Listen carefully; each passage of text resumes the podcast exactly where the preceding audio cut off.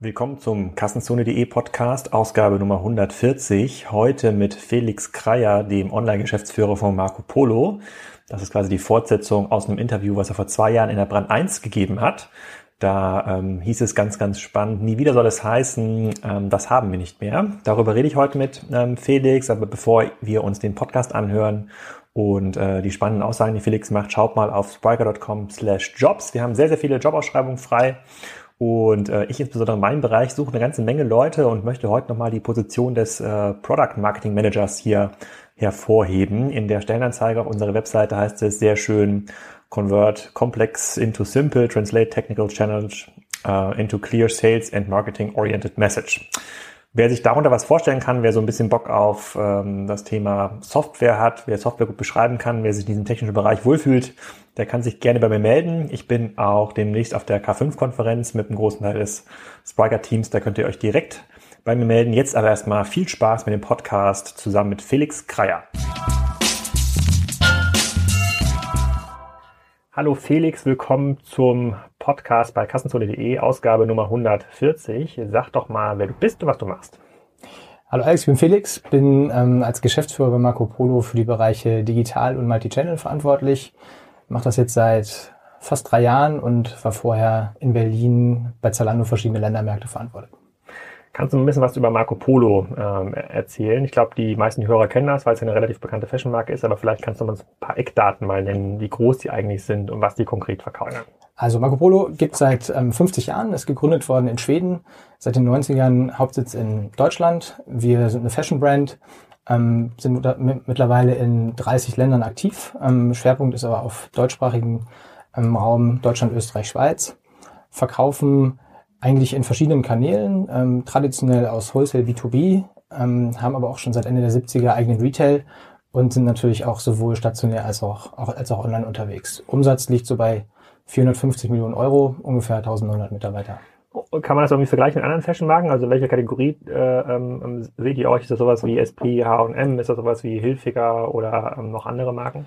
Also wir sehen uns so als, äh, positioniert so als Premium Fashion Brand. Das heißt so die ähm, vergleichbaren Segmente sieht man auch, wenn man so in Multibrand Kaufhäusern unterwegs ist, wo, wir, wo man uns so findet, ist so Tommy Hilfiger, ähm, bei den Herren Hugo Boss, Gant, äh, in die, in die Richtung. Und Damen und Herren gleichermaßen? Es äh, sind natürlich dann jeweils etwas unterschiedliche Wettbewerber, aber so von der Positionierung ist das vergleichbar. Ja.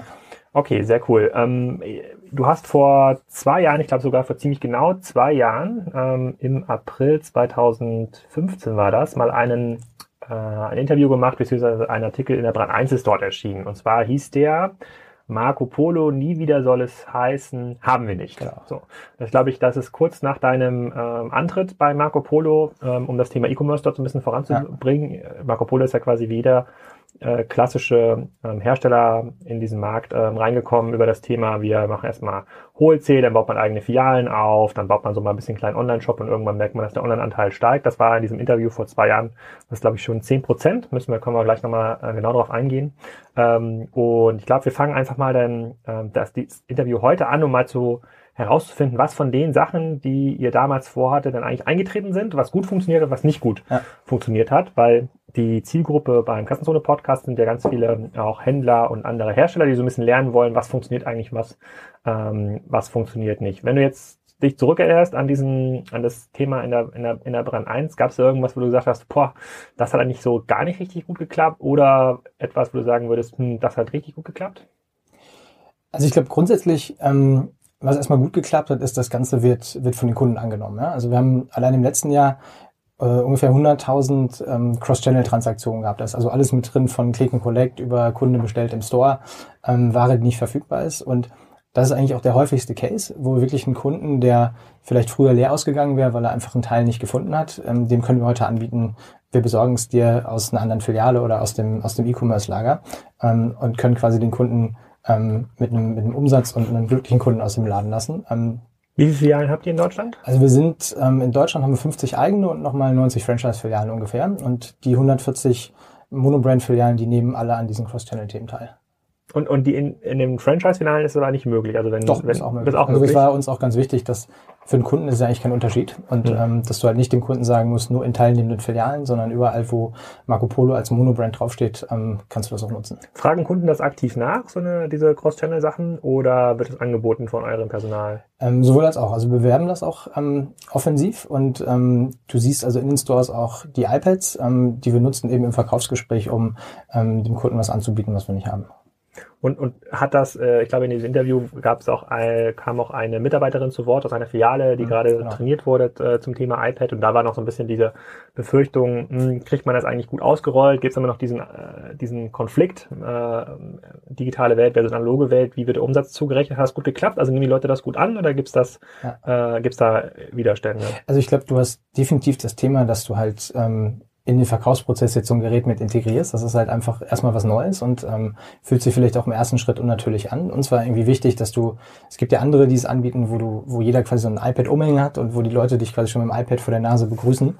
Ähm, das war uns wichtig, dass es relativ natürlich wirkt, dass du also trotzdem die persönliche Begrüßung, das persönliche Gespräch wählst und dann quasi das iPad zückst, wenn ein konkreter Need da ist vor dem Kunden.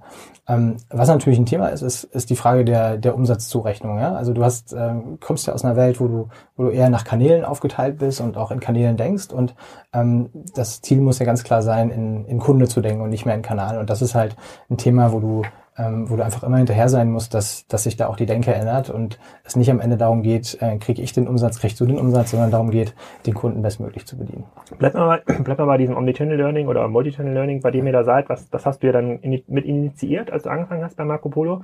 Ähm, jetzt hatten wir ja in den letzten Wochen oder Monaten ja auch eine, ein paar Diskussionen dazu auf kassenzone.de, wo das sehr kritisch betrachtet wird. Ich bin ja kein großer Freund von klassischen Multichannel-Ansätzen, was aber eher Händler betrifft, weil ich glaube, das hilft denen äh, ähm, nicht so wirklich. Jetzt hätte der äh, jetzt gab es über den Dubuy von Konrad mal diese angestoßene Diskussion, dass es einfach ein sehr, sehr teures ähm, Tool ist. Ähm, einfach, wenn man ähm, sich überlegt, wie schafft man es eigentlich, die Warenbestände von einer Filiale der nächsten Filiale anzuzeigen, das irgendwie zu zentralisieren.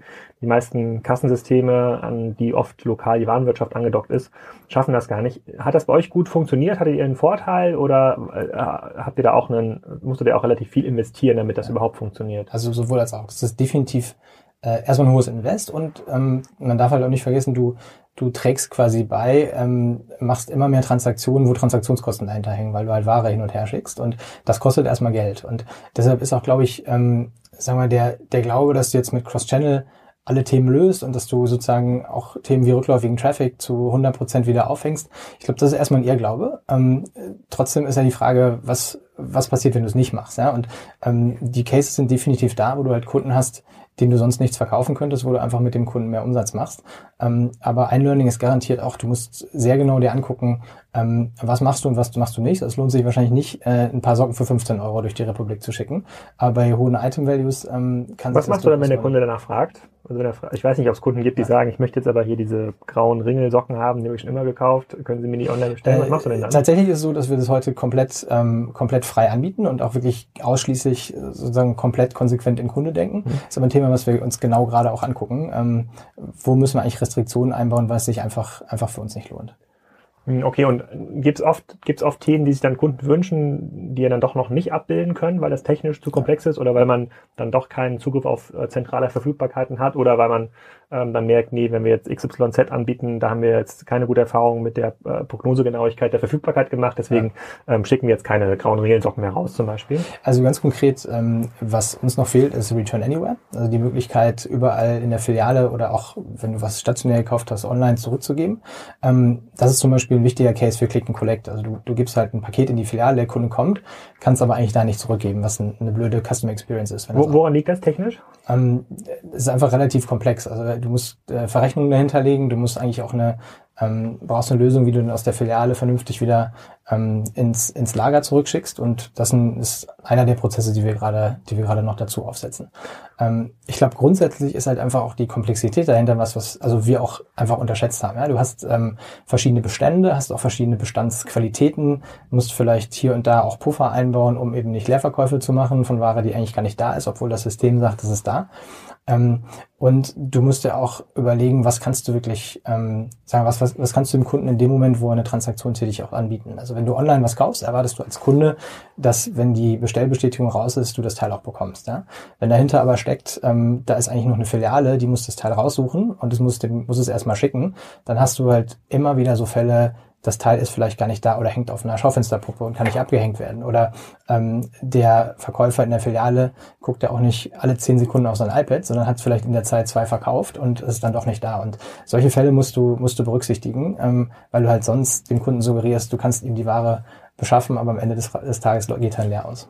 Ähm, damals in dem Artikel ging es dann darum, dass oder gab es diese Zahl 10 Prozent, äh, ähm, die schon 10 Prozent von dem Gesamtumsatz macht, die Online-Filiale. Ähm, ist das immer noch eine Online-Filiale oder wird das irgendwie anders gemanagt? Und wie groß ist die mittlerweile? Mhm. Also ist immer eine Frage, wie du es rechnest. Ich glaube, damals die 10 oder 11 Prozent, die drin standen, das war quasi Gesamtkonzern betrachtet. Ähm, und da haben wir halt einfach gesagt, was machen wir wirklich online? Also eigener Retail, genauso aber auch wie unsere Online-Marketplaces ähm, und Plattformen. Das ist mittlerweile gestiegen. Wir sind bei, ich glaube, fast 15 Prozent. Wenn du auch Marketplace-Geschäft mit reinrechnest, ähm, Multibrand. Im, Im stationären Bereich sieht's halt so aus, ich meine, am Ende ist immer eine Funktion, wie viele Filialen hast du und wie groß ist der Online-Shop. Ähm, da sind wir mittlerweile bei fast 20 Prozent ähm, im, im Online-Anteil. Und ähm, also man kann eigentlich nicht mehr sagen, dass wie eine Filiale gemanagt wird, sondern ähm, der, der eigene E-Com ist, ähm, wir sind da jetzt in 20 Ländern vertreten, ist eigentlich neben, neben der reinen Vertriebsfunktion hat ja zum Beispiel auch eine wichtige Funktion bei diesen Cross-Channel-Themen. Ähm, der Großteil der Ware, die ein Kunde in der Filiale nachziehen kann, kommt eben aus dem eigenen E-Com. Und ähm, das, ist ein zentrales Lager irgendwo in Deutschland? Mhm, genau. Das ist, also gemanagt ist, ist in Dortmund bei uns. Und daraus bedienen wir halt sowohl direkt B2C-Kunden äh, nach Hause, ähm, als auch Kunden, die über Plattformen bestellen, Marco Polo Ware, als auch eben Kunden oder Filialen, die über Cross-Channel was bestellen. Und dazu musst du das halt einfach viel ganzheitlicher denken. Das funktioniert mehr so, dass du sagst, eine Filiale, da würde ich 100 Umsatz machen, pack 100 Ware rein und dann, dann gucken wir, was passiert.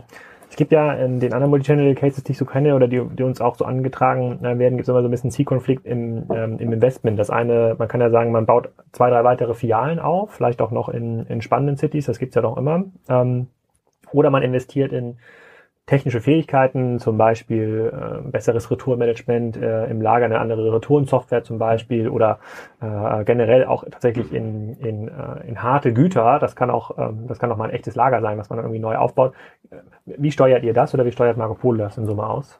Also wir versuchen eigentlich das nicht mehr so krass zu trennen zwischen, ist das jetzt eine Investition für online oder ist das eine Investition für, für stationär. Also Beispiel, ähm, eine wichtige Erkenntnis war, wir sind zu schwach auf der Brust, was Technologie-Know-how betrifft. Und wir haben ähm, jetzt gerade sind wir dabei, ein eigenes ähm, Entwicklerteam aufzubauen, das eben nicht nur ähm, den Online-Shop betreibt, sondern das wirklich die Themen auch treibt, die Retail gesamthaft wichtig sind. Stichwort Order Management zum Beispiel, was, was total wichtig ist, wenn du so ein Multi-Channel-Thema mhm. betreiben willst. Und ähm, äh, da, da muss eigentlich die Richtung hingehen, dass du stärker in, in Retail denkst und nicht versuchst, denke ich jetzt eher in Filiale oder investiere ich jetzt eher in den Online-Shop. Und, und die, ähm, das, das, das verstehe ich. Ich meine, das, das kann man so versuchen, das auszusteuern. Ich glaube, im Detail, in der, in der operativen Praxis gibt es dann schon immer noch die Frage, sozusagen, wann kriege ich ein Payback aus einem irgendeinem bestimmten Investment? Ähm, ähm wann die fünf Leute, die ich hier für BI einstelle, das könnten ja noch fünf weitere Verkäufer sein, wann lohnt sich das denn äh, zum Beispiel? Also, also ich sehe in der Praxis halt oft ja. so ein bisschen diese, äh, diese Diskussion und diesen, ähm, diesen Spagat, aber es ist gut, wenn ihr diese Sicht nicht mehr habt oder zumindest versucht, die nicht mehr äh, die nicht mehr ähm, zu, zu haben. Von wo steuert ihr das denn, dieses ganze Online-Thema? Immer noch aus äh, Stephanskirchen? Ja, also wir haben jetzt äh, in, den, in den letzten knapp drei Jahren, wo ich dabei bin, ein Team aufgebaut von gut 30 Leuten, wo wir halt ähm, versuchen, möglichst viele der der Themen auch in-house abzubilden. Also alles wirst du als, als Fashion Brand nie in-house abbilden, ähm, aber dass du eigenes Online-Marketing machst, dass du ähm, eigenes Shop-Management hast, dass du die ganzen Creatives selbst erstellst. Wir haben ein Fotostudio gebaut, wo wir eben viel Content auch erstellen für den Online-Shop und, ähm, wie viel Ware habt ihr online? Also wie viel Screws, mit wie viel Screws müsst ihr umgehen? Also es sind so im Jahr ähm, 6.000 bis 7.000 Artikel. Ähm, okay. Mhm. Und ähm, die sind nie alle zur gleichen Zeit online, aber wahrscheinlich so im Peak 4.000 bis 5.000. Ähm, und wir sind halt online, haben natürlich das größte Angebot. Wir, wir haben eben neben der den Textil und Schuhen haben wir halt auch die ganze Lizenzware. Also es gibt noch Bademoden und Brillen und solche Geschichten von Marco Polo, die wir auch alle über einen Online-Shop verkaufen. Bleiben wir mal ganz kurz bei dieser Multichannel-Sicht. Wenn du sagst, ihr verkauft noch über Marktplätze, heißt das sowas wie Amazon und Ebay wahrscheinlich, wo ihr dann aktiv selber verkauft, als Verkäufer genau. auch auftretet? Also konkret sind es bei uns ähm, vor allen Dingen Zalando mit mhm. verschiedenen Ländern. Ähm, dann ähm, versuchen wir jetzt nach und nach quasi mit Marco Polo Ware in Ländern bei Retailern zu verkaufen, wo wir heute noch nicht sind. Ähm, House of Fraser ist so, so ein Fall in UK. Ähm, und das ist alles ähm, quasi das Angebot. Der Content kommt von uns selbst und, und die Ware liegt auch bei uns und wir versenden dann quasi ähm, Order wird, wird generiert durch die Plattform. Wir versenden aus dem eigenen Lager und das ganze Retourenhandling ähm, geht auch über unser Lager. Gibt es da so eine, gibt's so eine gefühlte Konkurrenz zwischen, äh, man verkauft auf Zalando oder via Amazon versus man will eigentlich exklusive Ware haben für den eigenen Online-Shop? Ähm, ja, also ich glaube, du musst dir, du musst dir schon überlegen, ähm, warum brauchst du einen eigenen Online-Shop? Ja? Also was ist irgendwo der USP und warum sollte der Kunde jetzt nicht das Teil ähm, bei einem Multi-Brand-Händler einkaufen, wo er vielleicht auch ähm, noch sagen wir, schneller beliefert wird oder versandkostenfrei oder irgendwelche ähm, äh, welche Vorteile hat. Und da spielt Sortiment auf jeden Fall eine wichtige Rolle. Und wir, ähm, was wir zum Beispiel machen, wir haben jetzt im, im Sommer eine große Kooperation mit Robbie Williams. Da wird es eine, eine Kapselkollektion geben, die wir exklusiv im eigenen Retail verkaufen. Das heißt also nicht nur online, aber eben in den eigenen Läden von Marco Polo.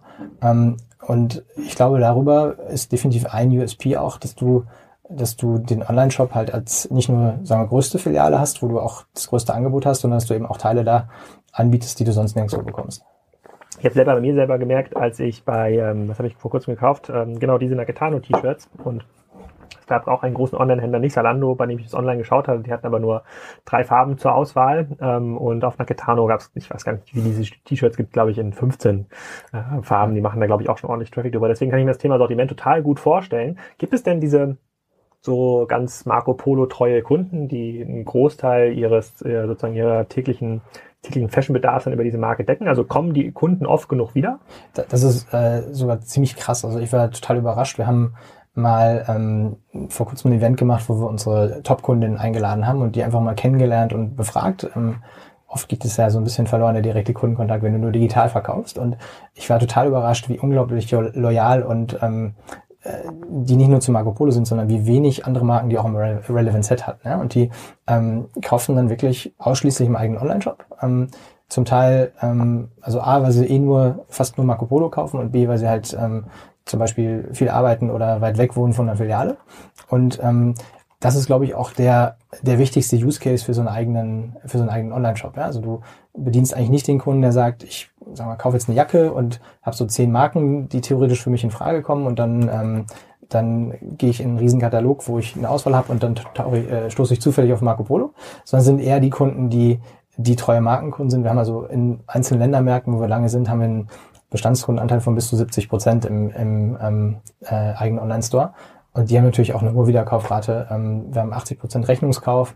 Das heißt, äh, sehr, sehr gute Zahlungsmoral auch bei den Kunden. Das sind alles so ähm, so KPIs, die halt, die halt zeigen, dass es ein anderer Käufermix ist als so der, der ganz generelle Fashion-Käufer, der vielleicht eher auf einem Zalando unterwegs ist.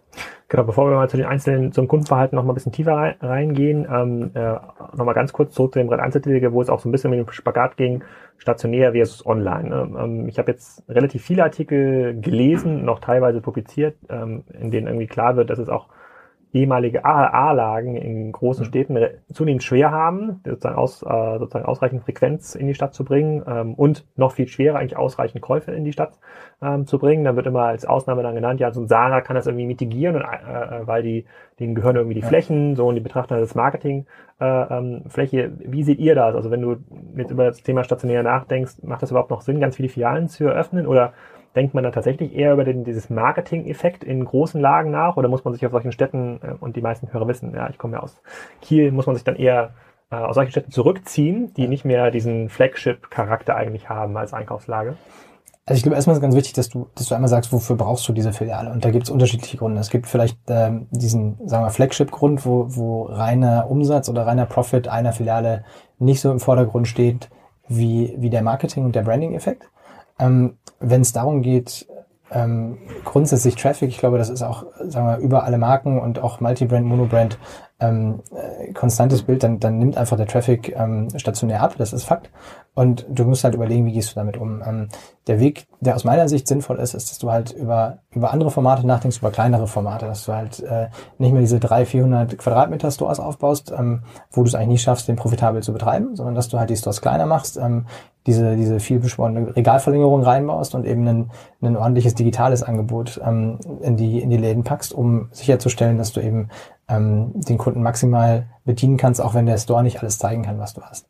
Und ich glaube, das Zweite ist, du hast durch diese Cross-Channel-Themen durchaus einen Hebel, wieder mehr Traffic in die Filialen zu bringen. Ähm, entscheidend ist aus meiner Sicht, das entscheidet der Kunde. Also was nicht funktioniert, ist zu versuchen, den Kunden in, in bestimmte Kanäle zu pushen, sondern du musst dem Kunden halt das Angebot schaffen, dass es für ihn attraktiv ist. Ja, wollen das die ähm, Kunden? Ich, bei mir ist ja sowas, dieses Click und Collect. Ja. Ich, ich betrachte das dann so ein bisschen als Übergangsverhalten, äh, ja, wohl, weil der äh, Mediamarkt ist ja auch ganz stolz drauf und sagt, die haben irgendwie, ich glaube, 40 Prozent ähm, Abholanteil in der Filiale, wo ich dann sage, hm, Warum eigentlich? Also was sind es eigentlich für Kunden, die da unbedingt noch in den Minimarkt fahren wollen, obwohl sie gar keine Zusatzprodukte kaufen? Ähm, die, das scheinen für mich eher Kunden zu sein, und das ist zumindest meine Interpretation, die dieser ganzen Sache noch nicht so trauen. Ja, die reservieren sich das mhm. dann und holen sich trotzdem selber ab, um vielleicht auch nochmal einen Blick auf den Fernseher vorher zu werfen oder äh, vielleicht war der schon irgendwo ausgepackt, wo, woanders, ähm, woanders stehen. Ähm, wie, wie siehst du das? Äh, beziehungsweise, was sagen denn die Daten dazu? Sind das sind Kunden, die mal über Click und Collect angefangen haben, lassen sich das in, äh, nach zwei Jahren dann eher zusenden oder fahren die immer noch an die Filiale? Also wir bieten zwei Services an. Das eine ist wirklich klassisch Click und Collect, wo, wo du am Ende die Filiale als ähm, als Zieladresse angibst. Du kaufst online und sagst einfach, schickst mir nicht nach Hause, sondern in die Filiale. Kriegst du das geschlossene Paket und häufig kommt der Kunde halt, um sich dieses Paket abzuholen. Ähm, da hast du natürlich einen Touchpoint, um mehr Umsatz zu machen. Dann gibt's aber den zweiten Fall, dass du dem Kunden halt die Möglichkeit gibst, einen Teil, was in der Filiale verfügbar ist, zu reservieren. Und das ist so dieser typische Mediamarkt-Case, den du beschreibst. Ich glaube, da ist eher der Use Case, du ähm, gibst dem Kunden nicht so eine große Hürde, diese Online-Transaktionen zu machen, sondern er geht erst in die Filiale und es ist unverbindlich und er muss erst da dann kaufen, wenn ihm das, das Teil wirklich, ähm, wirklich gefällt. Mhm. Und das, deshalb glaube ich, also ich Click and Collect, ähm, so wie es ein Mediamarkt versteht, ähm, ist eigentlich eher letzteres. Ähm, wenn du dir so einen John Lewis Case anguckst, ist glaube ich wieder was ganz anderes. Die haben einfach durch ihr auch das, das, das ganze Supermarktnetzwerk haben die halt einfach ganz viele Pickup Points. Da ist es eigentlich eher eine Packstation-Ersatz. Ähm, und bei uns gibt es eben diese zwei Use Cases, ähm, wobei ich glaube, auch wiederum ein Unterschied zwischen reinem Multibrand-Händler und Marke. Wenn du als Marke den Kunden in die Filiale ähm, bekommst, dann hast du auch nochmal eine andere Möglichkeit, den zu bespielen und, und, ähm, und Zusatzverkäufe zu generieren, als wenn es jetzt rein ein Kunde ist, der sagt, ich will einfach nur auf dem Weg nach Hause was abholen. Sieht man denn in den Umfeldern, wo ihr eine Filiale habt, auch eine höhere Online-Bestellquote? Ähm, ja, also die Filialen haben einen, einen super wichtigen Einfluss auf, auf Online-Traffic und auf, auf, ähm, auf Bestellungen. Wir haben das jetzt gerade gesehen, wir haben, haben ja unseren Shop jetzt in 13 neuen Ländern gelauncht und der einzige Markt, wo wir noch eigenen Retail haben, wo wir bislang noch keinen ähm, Store hatten, keinen Online-Store hatten, war Polen. Und ohne dass wir irgendwie Online-Marketing-Traffic äh, geschaltet hätten, hat Polen sofort den, den Löwenanteil von Traffic und Umsatz ausgemacht. Das heißt also, allein die, die Markenbekanntheit ähm, und, und der Wunsch, online zu kaufen, ist, ist stark auch durch, durch Filialen getriggert. Okay. Und ähm, ich, ich schaue mir gerade so ein bisschen an, sozusagen, wie akquiriert man eigentlich Kunden, auf welche Kanäle und in den, in den Podcasts, die wir in den letzten zwei Jahren so aufgenommen haben, ging es eigentlich immer darum, um Kundenakquise so zu organisieren, als würde man den Kunden ownen. Also man bespielt ganz klassisch äh, SEA, Facebook, ja. SEO, was auch immer, um dann marcopolo.com äh, nach vorne nach vorne zu schieben. Äh, versucht den auch profitabel irgendwie ähm, zu managen, vielleicht auch schon im Erstkauf. Ich weiß nicht, ob euch das ähm, ob euch das gelingt, wie so die Warenkörbe ähm, sind und dann über kluge CM-Maßnahmen ähm, den relativ lange eigentlich zu, zu, zu bespielen. Jetzt löst sich dieses Bild für mich gerade so ein bisschen auf, weil ähm, ob das jetzt für, für mich, ich bin also gerade sehr beeinflusst vom WeChat, was da gerade in China passiert und ähm, ähm, aber auch von Amazon. Eigentlich ist dem Kunden so ein bisschen zunehmend egal, woher die äh, ähm, äh, wie der Kanal eigentlich von euch gesteuert und beziehungsweise wie der, wie der aussieht, weil er wird in irgendeiner Situation diese Ware haben wollen, er wird es vielleicht tatsächlich in irgendeinem Widget mal äh, sehen und dann direkt äh, bestellen. Das sind diese Szenarien, die vor 10, 12 Jahren das ganze Thema Social Commerce eigentlich begründet haben und die treten jetzt eigentlich erst ja. langsam so auf. Wie siehst du das? Also kann man das als geschlossenen Kanal betrachten, wo man so eine ganz klassische Kundenakquisitionsrechnung machen kann? Ähm, also ich sehe das noch nicht in Form von ähm, so stark von immediate transactions. Also du, ähm, für mich ist nach wie vor ein Kanal, wo du, wo du Awareness und, und Reichweite aufbaust zu Kunden, die's, ähm, die du in der Form noch nicht hast. Und die Transaktion folgt dann halt häufig später in einem anderen Kanal. Ähm, ich glaube, bei uns ist nochmal wieder was Spezielles. Wenn du eine Marke bist, dann äh, akquirierst du einen Kunden ja nicht in erster Linie für einen Kanal. Also eigentlich akquirierst du den Kunden ja nicht nur für einen Online-Shop, sondern du versuchst ja erstmal ähm, Markenliebhaber zu gewinnen. Ja? Und wenn wir über Social-Media-Kampagnen fahren, dann ähm, klar ist das irgendwie die Nähe zu digital und du klickst und landest auf dem Online-Shop, aber in erster Linie ist eigentlich die, die Idee halt, Kunden zu akquirieren, die die Marke mögen. Ähm, so, so klassische Akquise im Sinne von, ich habe ein, ähm, ein CPO oder ein Cost per Lead und der muss irgendwie eine bestimmte, darf eine bestimmte Grenzkurve nicht überschreiten und dann im zweiten Transaktion mache ich ihn profitabel über CM-Maßnahmen. Ähm, das funktioniert bei einer Marke, wir mal, weniger als bei einem Multi-Brand-Player, weil du halt auch einfach ähm, Push funktioniert viel weniger als Pull, weil du einfach schon jetzt im Fall eine Marke wie Marco Polo, äh, relativ hohe Preispositionierung, äh, relativ ähm, spezieller Stil auch, da, da kannst du mit Longtail und mit, mit Push ähm, erstmal nicht auf Knopfdruck ähm, profitable Kunden generieren, sondern muss eigentlich immer eher über Branding-Maßnahmen kommen, um, ähm, um Markenbekanntheit zu erreichen. Und ein, ein anderer wichtiger Kanal ist halt für uns auch nach wie vor der Wholesale. Ein gutes Beispiel ist About You, ähm, deutlich jüngere Zielgruppe als vielleicht die, die Multi-Brands, wo wir, wo wir sonst so unterwegs sind. Und das hilft uns halt enorm, ähm, über den Traffic, den About You schon hat, ähm, Marco Polo zu positionieren und dann eben Markenliebhaber zu gewinnen. Und bleiben diese, ist das nicht die Gefahr denn für euch? Bleiben denn diese Markenliebhaber, die ihr bei About You oder beim Solando, was sich ja jetzt ähnlich anfängt aufzustellen, bleiben die nicht dort und kaufen dann die Marke, so dass sie ja zu einer klassischen äh, ähm, ähm, Rohrtragsbetrachtung ja immer so einen Anteil in diesen Händler äh, verliert?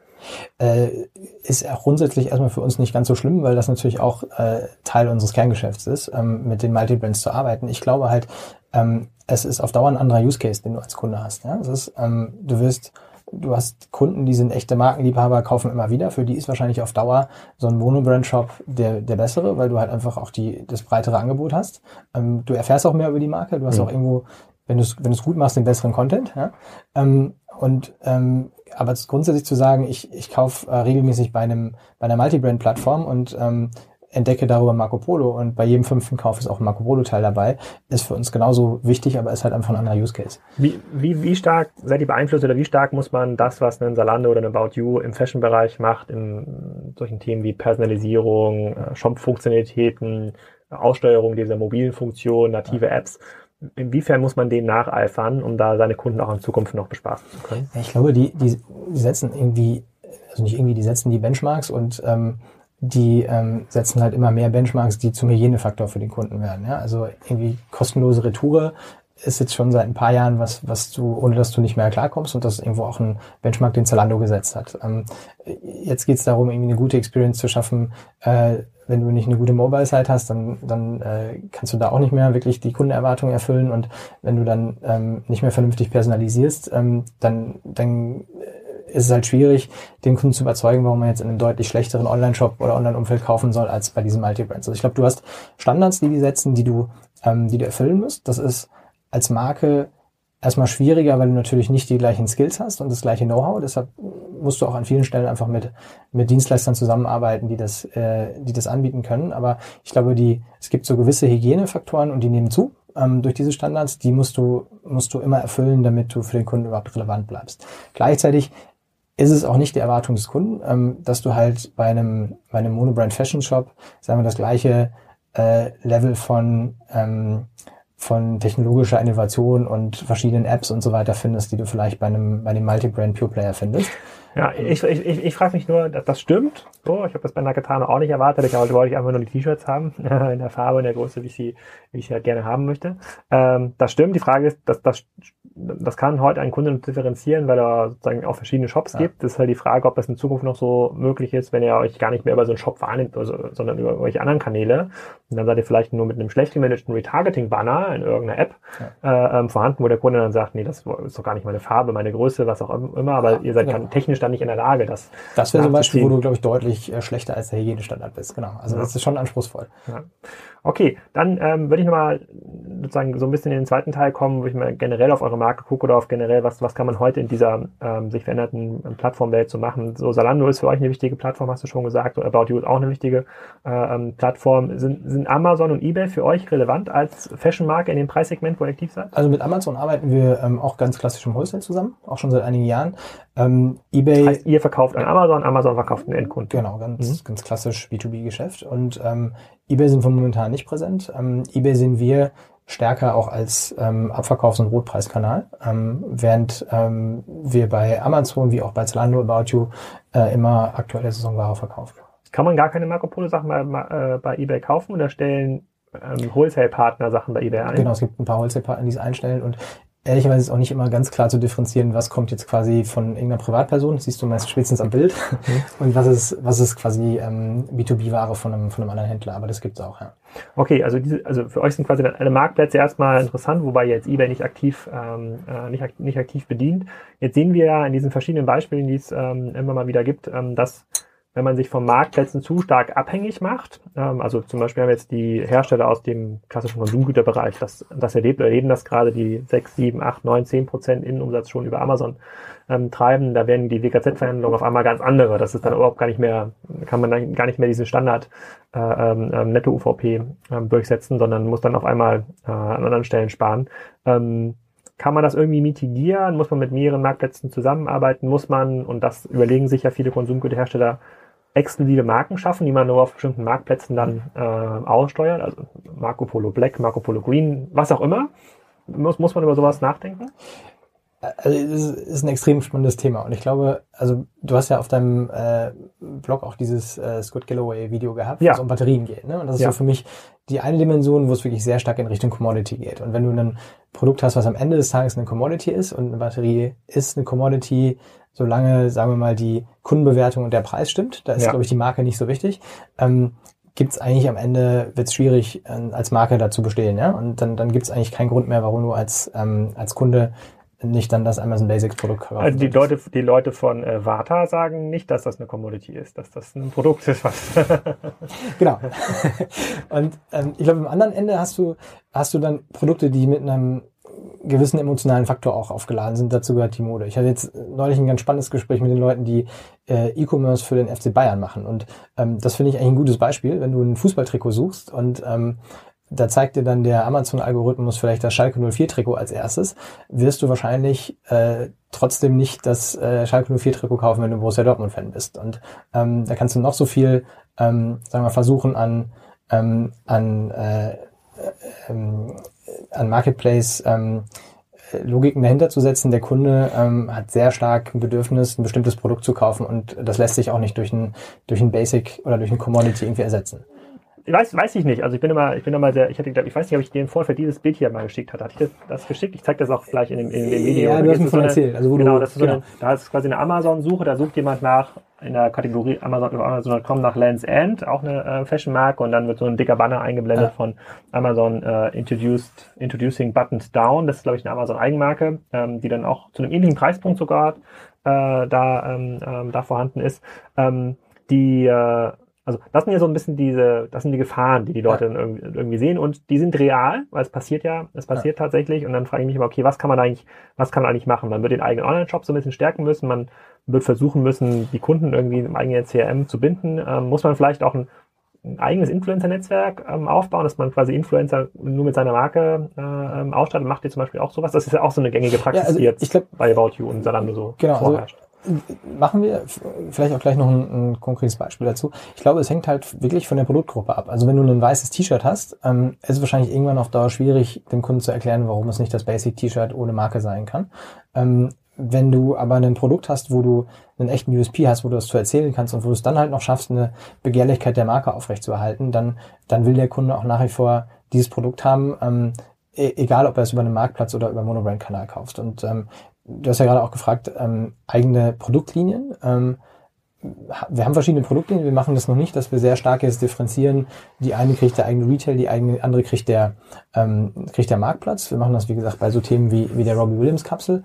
Und Influencer ist, ist ein wichtiges Thema einfach, um, um wiederum ähm, Markenbegehrlichkeit aufzubauen und gerade dem Kunden zu erklären, warum warum ist es ja nicht egal, was du kaufst, wenn du nach was Bestimmten suchst, sondern warum solltest du Marco Polo in dem Fall kaufen? Und ähm, wir, wir merken auch über Influencer, wir haben jetzt gerade zu, zur 50-Jahr-Feier ähm, unter I Love My O wieder eine ähm, Influencer-Kampagne gestartet, wo wir verschiedene Influencer mit den Teilen ausgestattet haben, haben die eingeladen zu uns, äh, Fashion Show, ähm, ähm, Bilder gemacht, ähm, die Influencer haben die gepostet, die wurden von mehreren Kunden repostet und ähm, haben darüber halt auch wieder eine Möglichkeit, auf eine relativ junge Zielgruppe zuzugehen.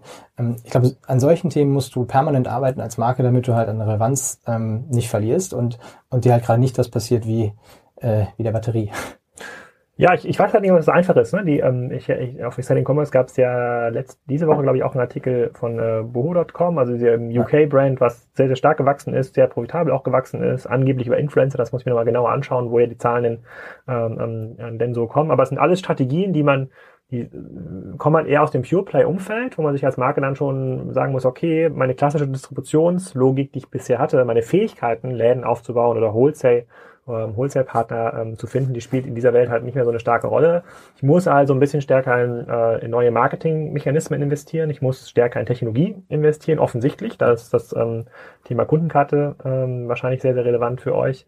Ähm, und das finde ich gar nicht so, das finde ich gar nicht so trivial. Und äh, wie sieht dieser Spagat bei euch aus? Ich glaube, in diesem Brand 1 Artikel ging es auch ganz, ganz grob mal über Kundenkarte, aber eher so abfällig. Es gibt keine, irgendwie sowas stand da, Ja, es stand, gibt- da, stand da irgendwie die, drin. Die Plastikkarte zum gibt keine, es gibt, oder es gibt keine, gibt keine, gibt keine Plas- Ja. Plastikkarte. Ich weiß auch gar nicht, ob, das überhaupt noch ein Tool ist heute. Also würde man heute noch mal groß anfangen mit so einem Kundenkartensystem? Also ich weiß nicht, ob es jetzt am Ende die Karte ist oder nicht, aber ähm, natürlich ist es total relevant, ein, ein sauberes CRM aufzubauen und eben dem Kunden, ähm, sei es du ihm personalisierte Kampagnen anzubieten, aber eben einfach auch deinen Kunden zu kennen und ihm Themen anzubieten und Dinge anzubieten, die du vielleicht auch nur bekommst, wenn du eben ähm, wenn du eben, äh, bei uns heißt es Marco Polo for Members, also wenn du Mitglied dieses, dieses Member-Programms bist. Und ähm, das, ich finde schon, dass das ein Was wichtiger... bekommt man dann? Hast du mal ein Beispiel? Ne, also äh, interessanterweise haben wir ähm, angefangen, unsere ganzen Cross-Channel-Services erstmal nur den Members anzubieten. Wir sind gestartet mit einem ähm, mit einem Approach, dass wir gesagt haben, wir wollen nicht so stark über ähm, Rabatte ähm, kommen als als Goodie, wenn du Member bist, sondern wir wollen dem Kunden halt anbieten,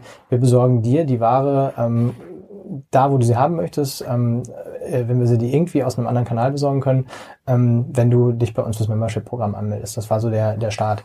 Merken jetzt aber natürlich auch, also so Themen wie Click and Collect, ähm, das ist am Ende nichts, ähm, wo die Kunden sagen, dafür unterschreibe ich irgendwie eine Membership-Karte, sondern das ist was, was eigentlich schon, schon grundsätzlich erwartet wird. Ähm, wir bieten so Themen an wie kostenlosen Schneidereiservice, wenn du irgendwie ein Teil kaufst, was dir nicht passt und das, das bekommst du halt als Member. Gibt so eine Reihe von Services, ähm, an denen wir jetzt auch nochmal arbeiten. Aber ich glaube grundsätzlich ähm, muss halt die Idee sein, wieder zurück auf die Frage des USPs. Was, warum sollte ich die Marke kaufen? Warum sollte ich die Marke auch im eigenen Kanal kaufen? Ja, also und, und der wird sich wahrscheinlich auch permanent verändern. Ne? Geb dir halt, man muss halt trivial, ne? Also ja, ja, und man muss halt immer nach, man muss halt immer nachschieben. Und das führt nicht so ein bisschen zu dem ähm, zum letzten ähm, Frageblock, wie das so, wie ihr das intern managt, weil das trifft ja genau dieses Thema Transformation, Digitalisierung, weil man ja viele Sachen permanent umstoßen muss und auch ihr musstet wahrscheinlich ganz schön viel, viele Sachen schon umstoßen, so was ihr euch online gedacht habt und wie man neu daran, wie man neu daran gehen muss und das noch in äh, äh, sozusagen ja jetzt das ist jetzt nicht Pampa Pampa, wo ihr seid, aber es ist schon relativ weit weg von der nächsten, von der nächsten großen Stadt. Ich glaube, eine Stunde, anderthalb Stunden fährt man, glaube ich, nach München. Da Ja, du schaffst es unter einer Stunde, aber okay. Ähm, ähm, geht das da? Also es, es, es, es, es, kann man das da, kann man dieses Mindset, dieses Berliner, Hamburger Mindset, kriegt man das da gut unter? Macht das überhaupt Sinn? Also zu einem gewissen Teil äh, musst du das schon versuchen. Das war auch so der, ähm, so der Auftrag, mit dem ich bei Marco Polo gestartet bin. Und wir haben ähm, die, die Nähe zu München hilft da. Ja? Das ist ähm, die Hälfte der Leute wohnt in München, äh, die andere Hälfte mag es nah an den Bergen zu sein. Also da gibt das hat auch äh, gewisse Vorteile, aber es hat natürlich eine andere, äh, fühlt sich natürlich anders an als, als Berlin, ist völlig klar. Ähm, äh, was, was in Richtung digitale Transformation bei uns passiert, ist, dass wir uns halt einfach, wir brauchen dringend Kompetenzen, ähm, die vorher für uns nicht eine Kernkompetenz dargestellt haben. Also Technologie ist, ist ganz weit vorne, was das betrifft. Auch das Thema Umgang mit Daten, äh, Datenanalyse, das ganze Thema BI. Wie groß sind Ähm, eure Teams da, die in dem Tätigkeitsfeld aktiv sind? Also das Tech-Team, was wir jetzt aufbauen wollen, das, das ist- sind ein Dutzend Leute. Ähm, und dann haben wir auf BI-Seite ähm, zum Beispiel jetzt von einem an, an eurem Standort auch oder irgendwo anders? Nee, das Okay. machen wir uns. Und ähm, dann haben wir ähm, auf der auf der BI-Seite ähm, jetzt innerhalb von einem Jahr ein Customer Management Team aufgebaut, sind fünf Leute, die halt sich um die das ganze Thema Kundendaten kümmern und ähm, weil wir auch klassisch uns in der Situation wiedergefunden haben, wir hatten ganz viele Daten, saßen irgendwie einem Haufen Daten, aber wir wussten nicht so wirklich, was wir damit machen. Ne? Und sie waren auch nicht konsistent und mussten halt auch viel, viel Basisarbeit leisten, um mit den Daten arbeiten zu können. Also das sind Themen, ähm, die wir, die wir vorantreiben, wo wir auch viel Aufholarbeit leisten müssen. Und ich glaube, dann ist einfach auch wichtig, ähm, ich glaube, es bringt nichts in einer Situation wie unserer zu sagen, du baust jetzt irgendwo an einem hippen Standort dir so ein Team auf, dass das kann, weil das dann komplett detached von der, von der Organisation ist. Sondern du musst halt versuchen, die Leute auch ähm, in die Organisation ähm, zu integrieren und dafür zu sorgen, dass es halt auch ein Impuls ist, Impulsgeber für, für andere Bereiche. Und das schaffst du halt nicht, wenn die so ein Fremdkörper sind, der irgendwo anders sitzt. Wie groß ist eure Verwaltung am Standort? Wir sind so gut 600 Leute insgesamt. Und wie ist das, wie teilt sich das in dem, äh, sozusagen in dem Bereich Filialmanagement, äh, Online und, und Co. auf? Naja, also wir haben, ähm, wir haben, äh, decken eigentlich da alle Funktionen ab von äh, Finance über, über Einkauf, über, ähm, über Online und ähm, das Online-Team speziell sind jetzt 35 Leute. Ähm, dazu kommen aber halt so Themen wie Technology-Team, BI. Also ist halt so. Habt ihr noch andere Standorte, wenn man mit anderen größeren Marken oder, oder Konzernen aus auch anderen Umfeldern ähm, spricht, die fangen ja dann an, so Satellitenstandorte in Hamburg, Berlin oder wo auch immer. Also wir haben in den großen Städten Showrooms. Das ist eigentlich ein reines ähm, Wholesale-Thema, wo du halt ähm, Ware präsentierst, wo unsere Kunden hinkommen und, und ordern. Das haben wir in, auch im international sind wir da stark unterwegs. Ähm, dann haben wir natürlich äh, sehr viele Mitarbeiter in den Filialen sitzen. Wir kommen ja insgesamt auf 1900 Mitarbeiter bei Marco Polo und international halt ähm, an verschiedenen Standorten. Ähm, aber die, die Verwaltungsarbeit, die ist gebündelt bei unserem Headquarter.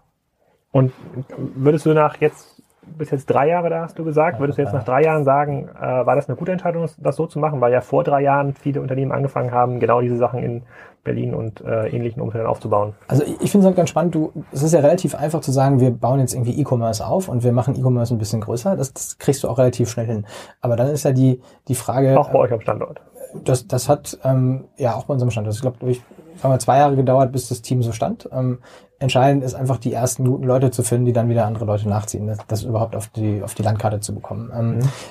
Ich glaube, dann ist aber die entscheidende Frage, wie schaffst du es halt nicht, ähm, einfach nur E-Com als ein so ein Silo zu haben, was irgendwie alles anders und schneller macht und alles selber macht, sondern wie schaffst du es halt, diese ähm, die, die, die Capabilities und das Know-how und teilweise auch vielleicht die Arbeitsweise ähm, auf andere Bereiche ähm, oder auch dafür zu sorgen, dass andere Bereiche davon profitieren können. Und das ist eigentlich das, was wir jetzt, was wir jetzt immer stärker versuchen. Und ich glaube, dazu ist es genau richtig, das am Standort zu haben. Dann, dann noch mal eine Frage, und das hatte ich auch in dem, äh, in dem Artikel so ein bisschen gelesen über, ähm, über sozusagen Filialausstattung und digitalen, digitalen Assets in Filialen. Ähm, wie würde man das heute steuern, wenn, wenn du jetzt die Möglichkeit hast, du kannst eine Million Euro in ein neues BI-CM-System investieren versus du kannst jetzt ähm, 100 Filialen mit so einem Magic Mirror ähm, ausstatten, in dem sich Leute dann fotografieren, ähm, ankleiden können. Beides irgendwie so digital, beides führt dazu, dass man äh, ähm, äh, sozusagen bessere ähm, KPIs generiert ja. für digitale ähm, Kanäle. Gibt es noch diese klassischen Multichannel, Omnichannel äh, Ideen, die komm, wir machen irgendwas, was einen Screen hat in der Filiale oder jetzt, wahrscheinlich ist jetzt Amazon Echo ist jetzt das nächste, das nächste Thema, was man dort sich da, sich da reinstellt, ähm, äh, gegen das man immer so ein bisschen anargumentieren muss.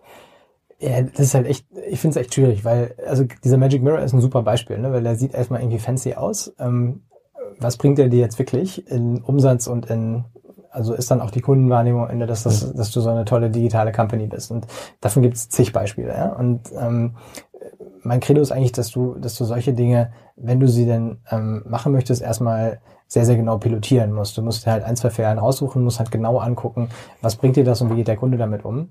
Habt ihr solche äh, Filialen, die das für euch machen oder genau diese, diese Funktion für genau, genau damit fangen wir uns gerade an. Also wir haben, wir haben auch eins der Learnings war, wir haben sehr viel ähm, ausgerollt äh, von Anfang an, auch im, in diesem Cross-Channel-Kontext. Ähm, hat auch gewisse Vorteile, weil du dann alle an Bord hast, hast aber auch ähm, einfach Dinge, die du erst dann im Nachgang merkst, äh, was nicht funktioniert. Und gerade so Themen, ähm, das sind technologische Themen, sind aber auch Themen, sagen wir mal, wie kann ich ähm, in dem Moment, wo der Kunde in den Laden kommt und ein Paket empfangen, wie kann ich da sozusagen den Verkaufsprozess, ähm, das Verkaufsgespräch bestmöglich irgendwie ähm, führen? Das sind so Themen, die, die musst du üben und musst pilotieren und musst einfach versuchen, die die so auszuarbeiten, dass sie dann auch rolloutfähig sind. Und dazu gehören aus meiner Sicht auch diese ganzen ähm, mehr oder weniger Spielereien, die du, da, die du da machen kannst. Ja, also ich, ich bin da, ich bin da immer so ein bisschen Naturskeptiker. Vielleicht gibt's ja Sachen, die da relevant sind. Ich, ich kaufe nun mal gerne online ein, also auch meine, auch meine Klamotten. Äh, meine Frau fände vielleicht total gut. Ähm, vielleicht, wenn man diesen chinesischen Markt sich so ein bisschen nochmal hingeht in das ganze Thema soziale Vernetzung und Mobilfähigkeit, das ist dann nochmal deutlich viel, deutlich größer, wenn man, wenn der Magic Mirror irgendwelche Bilder direkt auf das Handy überträgt, dann kann ich mir auch vorstellen, dass das viel besser funktioniert.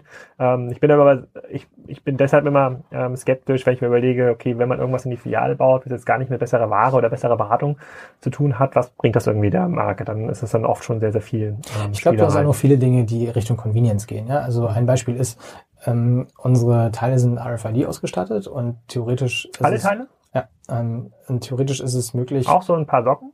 Ja, also die Textile und Schuhteile sind, sind Okay. einfach nicht ausgestattet. Aber theoretisch ist es möglich zu sagen, du ähm, ähm, nimmst einen Teil, äh, Verkäufer ist vielleicht gerade im anderen Verkaufsgespräch und wanderst damit aus dem Store und es wird automatisch über dein, dein Mobiltelefon, wenn du irgendwie identifiziert bist, abgebucht und du hast bezahlt. Ja? So wie Amazon Go quasi. Äh, So ähnlich, genau. Und ähm, ich glaube, das sind so Dinge, ähm, da muss man halt gucken, ob sich das lohnt, weil bei uns ist jetzt auch ähm, die Stores, da stehen jetzt nicht irgendwie zehn Leute an der Kasse und du musst ewig warten. Deshalb ist immer die Frage, was ist sozusagen der echte Benefit für den Kunden, was ist nicht nur reine Spielerei. Aber ich glaube, Themen, die auf die Convenience einzahlen, die sind grundsätzlich, wo der Kunde einen echten Mehrwert sieht, das sind die relevanten. Und bei Magic Mirror ist ja auch die Frage, wie gut ist der Content, den du dahinter packst. Ne? Wenn du einfach nur siehst, ich hänge das Ding irgendwo an so einen, so einen Haken und im Spiegel erscheint irgendein Blödsinn, dann ähm, ist das auch kein Mehrwert für den Kunden. Das ist einfach nur ein, ein technologisches Gadget, was am Ende aber null bringt. Ähm, das heißt, du musst dich immer fragen, was, was packe ich einfach dahinter, damit der Kunde auch wirklich denkt, oh, das ist jetzt aber praktisch und cool und deshalb komme ich auch gerne wieder. Hm, verstehe ich. Wenn ich das jetzt so ein bisschen zusammenfasse und wenn ich das auch mit diesem Brand 1 Artikel noch mal ein bisschen vergleiche, kann man einmal festhalten für, für euer Brand zumindest, dass für euch ähm, Omnichannel, Cross-Channel, wie man immer es äh, ähm, bezeichnet, funktioniert, weil die, Kunden, weil die Kunden es annehmen und die Ausschöpfung dann da noch ein bisschen größer ist. Also die Kunden verlassen äh, ähm, in weniger Fällen leer den Laden oder quasi verlassen den Laden auf jeden Fall nicht, wenn sie irgendwas konkret kaufen wollen, das dann nicht, ähm, dafür nicht da ist. Das ist schon mal gut. Ähm, ihr seht euch jetzt aber nicht in der direkten Konkurrenz zu Zalando und Amazon oder auch zu einem About You, wo ihr sagt, ihr müsst eigentlich den gleichen technischen Standard irgendwie ähm, äh, mal erreichen. Und ihr sagt, und das finde ich total interessant, dass man auch an eher abgelegenen Standorten, also jetzt quasi nicht in so einer großen Metropole ähm, direkt, dass man dort erfolgreiches E-Commerce-Business ähm, aufbauen kann. Das sind ja so ein bisschen die drei, würdest du die drei Learnings mitgehen? Äh, ja, würde ich glaube ich mitgehen. Ich würde noch ergänzen, ähm, bei diesem ganzen Cross-Channel-Thema, also wir sind da lange noch nicht fertig. Ne? Und es ist auch nicht so, dass wir sagen, äh, das war jetzt ein Vollhaken dran, sondern wir haben noch echt viel Hausaufgaben vor uns. Ich glaube nur, ähm, wir haben ja sogar schon Preise dafür bekommen. Kannst dich jetzt fragen, war das gerechtfertigt oder nicht? Ich finde Was denn für spannend- Preise zum Beispiel? ähm, ich ja, ich finde, ich würde nur sagen, ich finde spannend, dass du die ähm, die Frage, wer, welcher Fashion-Marke könntest du denn überhaupt einen Cross-Channel-Preis verleihen? Ähm, das, da, da grenzt du die Auswahl schon unheimlich ein, ne? weil du, ähm, weil einfach viele es nicht machen. Und ich finde, was, ähm, da, da gibt es verschiedene Gründe, da mag es interne Gründe geben, da ist irgendwie noch, welcher Kanal kriegt den Umsatz. Was, aus meiner Sicht eine Riesenstärke ist ähm, von Marco Polo an der Stelle, ist, dass wir es gemacht haben, auch wenn wir viele Fehler ähm, gemacht haben und noch machen, weil du, weil du dann einfach auf einem, auf einem ähm, Status aufsetzt, wo du ähm, wo du lernst und wo du weiterentwickeln kannst. Und ähm, das, das ist ein, ein Risiko und eine Investition dahinter und die muss sich, ähm, muss sich schnellstmöglich auszahlen. Nur wenn du, wenn du lange überlegst, wie du es machst und äh, hin und her streitest, wer den Umsatz kriegt, dann ähm, lernst du halt auch nie, wie man es richtig macht. Hm. Ja, verstehe ich. Also es gibt da, da hat noch niemand irgendwie äh, den, so den goldenen, goldenen Weg irgendwie gefunden. Deswegen finde ich es ja gut, dass das für euch erstmal äh, für euch erstmal funktioniert und dass ihr technisch aufbaut. Du hast beschrieben, ihr baut jetzt noch ähm, weitere weitere Jobs auf oder ihr, ihr Ja. baut dieses baut dieses Team auf da an, an eurem Standort. Die Jobs gibt's die auf marcopolo.com oder wo finde Genau, ich auf die? unserer Karriere-Homepage. Wir haben ähm, zum einen ähm, unser Tech-Team wollen wir erweitern ähm, und ähm, da gibt's äh, verschiedene Stellen, äh, vor allen Dingen im Developer-Bereich. Und wir haben auch im ähm, Online-Team noch eine Reihe von, von offenen Stellen, wo wir Leute suchen, die halt unser, unser Kernbusiness im, im E-Com sowohl eigener E-Shop als auch Marketplace voranbringen. Also da gerne mal nachschauen, da gibt's glaube ich, eine ganze Reihe von spannenden Sachen. Wie viele Jobs gibt's da so in Summe, die ihr gerade aus, ausgeschrieben habt? Also in Summe sind es, glaube ich, so ähm, um die 10, 12. Ähm, und ähm, wir sind da jetzt seit ein, seit ein paar Wochen aktiv und, ähm, und führen erste Gespräche und sind auf der Suche nach guten Leuten. Sehr gut. Also eine Fashion-Marke, die ganz erfolgreich im E-Commerce unterwegs sind und auch das auch die äh, Cross-Channel-Fahne ähm, hochhält, ähm, äh, die bei den meisten Händlern leider nicht, fun nicht funktioniert. Ähm, aber sehr gut, das, das freut mich erstmal, das zu hören. Ähm, ich hoffe, es vergehen keine weiteren zwei Jahre, bis wir da so ein Update machen können. Äh, tatsächlich für diese, für diese, äh, für diese, für diese ganzen Themen. Ich wünsche viel Erfolg beim Teamaufbau und beim Thema Technologie, äh, Inhousing ja auch ein bisschen äh, bei, bei, bei so ein paar, bei so ein paar ähm, Aspekten. Und bedanke mich für deine Zeit, deine sehr offenen Antworten hier im Ich danke. Interview. Und ähm, dann geht's nachher zum About You Award. Wenn ihr den Podcast gut fandet, dann äh, vielen Dank erstmal dafür. Bitte vergesst nicht, den Podcast bei iTunes und den anderen gängigen Tools zu bewerten. Fünf Sterne fände ich ziemlich fair an dieser Stelle. Ähm, wenn nicht, dann könnt ihr euch ja vorher mal melden. Vielleicht kann ich da an der Qualität der Podcasts in Zukunft noch ein bisschen was machen. Und vergesst nicht, auf www.sprike.com slash jobs vorbeizuschauen für unsere diversen offenen Jobprofile.